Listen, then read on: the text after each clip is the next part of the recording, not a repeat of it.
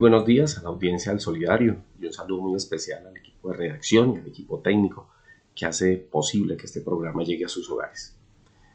Hemos vivido momentos fuertes este último año de pandemia. La vida no ha sido fácil.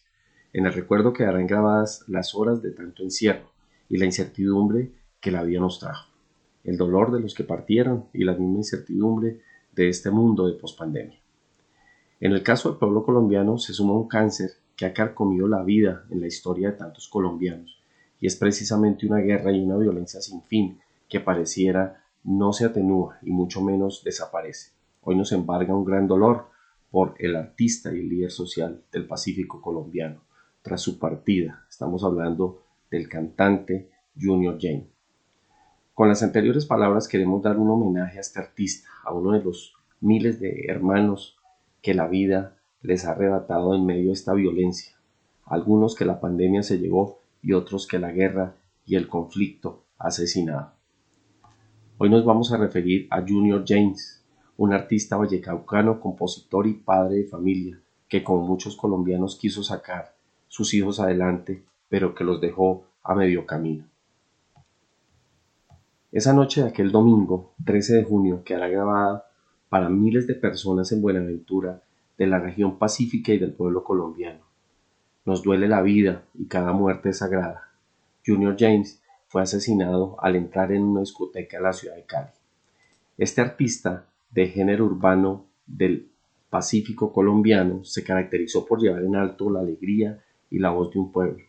Junior James fue un líder social y un artista que la violencia de este país arrebató, una guerra urbana que no para y que termina siendo la pandemia que perdura y se enquista en la sociedad nuestra. Asesinaron a un grande del género urbano, su nombre Harold Angulo Basten, también conocido como el Señor del Pacífico, el Caballo y recordado como el reggaetonero Junior James.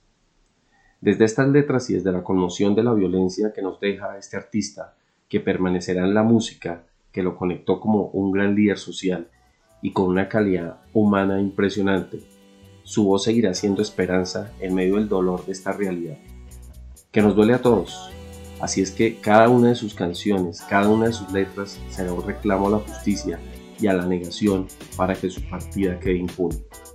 Los dejo con un fragmento del Señor del Pacífico, uno de los versos de su historia de vida precisamente hecha canción, denominada Original.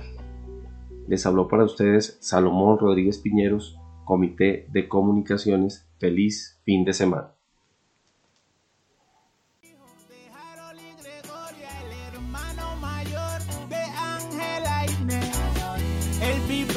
De Hilary Leonor, el nieto consentido de mi abuela Inés, el papá